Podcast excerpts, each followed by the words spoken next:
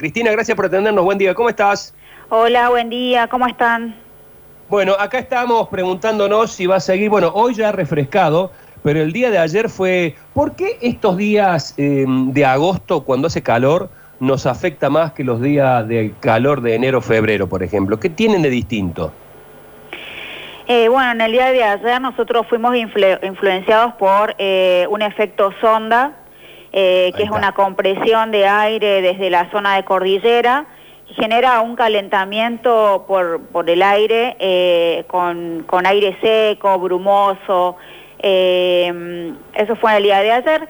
En el día de hoy ha ingresado a Córdoba un frente frío, lo que hizo una rotación de viento al sector sur y que nos va a dar un respiro en cuanto a, a calor. eh, sin embargo, no, no, no hay registros de precipitaciones porque es- Ay, estamos ay, ay. Este, con una masa de aire muy seca. Eh, eso va a generar un, una- un descenso en la temperatura con respecto al día de ayer, en la que se espera que la máxima para hoy sea de 22 grados, mañana una mínima durante la mañana de 6 grados, en comparación eh, con el día de hoy que alcanzó los 12-13 grados. Eh, hay una baja probabilidad de alguna precipitación para el día viernes durante la madrugada, pero es, es muy baja, eh, así que no, no, no hay este eh, mucha opción a, a agua. Y sí. Eh, ¿Ayer qué humedad que- tuvimos? ¿Tuvimos una humedad alta o baja? Porque algunas personas le atribuían esa pesadez a la humedad y yo sentía como, como que el aire estaba como un papel secante. Sí, en, en la mañana de hoy eh, tuvimos un aumento en cuanto a la, a la humedad, estaba entre los 91 y los 93%. Mm. Eh, hubo algún registro de neblina, pero también eh, hay mucho hay mucha bruma en suspensión, mucho polo por el tema del viento, que por ahí este los fenómenos están como agrupados. eh, ¿Y por lo ayer se tuvimos ve humedad? el- Ayer la humedad fue muy baja, fue alrededor de, durante la mañana, eh, entre 83 y 90%, después tuvimos 13, 10%, en la madrugada fue bastante baja y aumentó qué de nuevo caída. durante la madrugada con el descenso de la temperatura.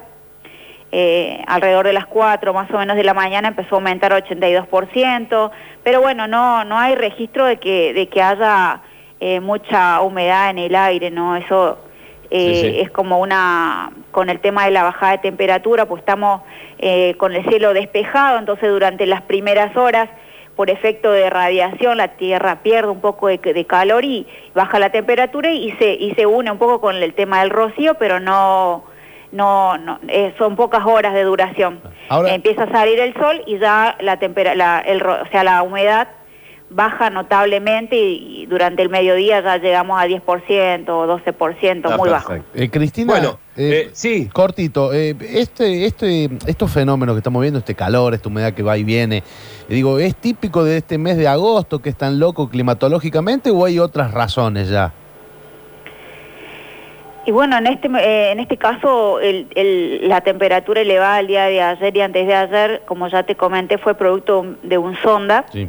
Que eso ya pasó, o sea, no, no, no se va a registrar y ahora tenemos una bajada en la temperatura.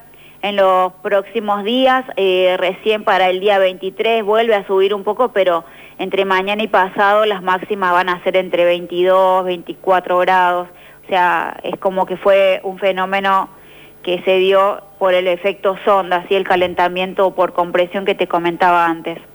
Perfecto. Es muy normal que en Sí. agosto sea un periodo de, tiempo cambiante, sí, porque estamos como entrando, estamos saliendo de, de- de- del invierno, otoño y, y entrando a la primavera, que ya Córdoba tiene eh, probabilidad de más precipitaciones, de tormentas a la tarde, ya empieza a entrar los frentes fríos con agua, esto ya sería como, como eh, iniciando el periodo de cambio eh, en el tiempo. Perfecto. Completísimo, Cristina. Muchísimas gracias. Un fuerte abrazo. Chao, hasta luego.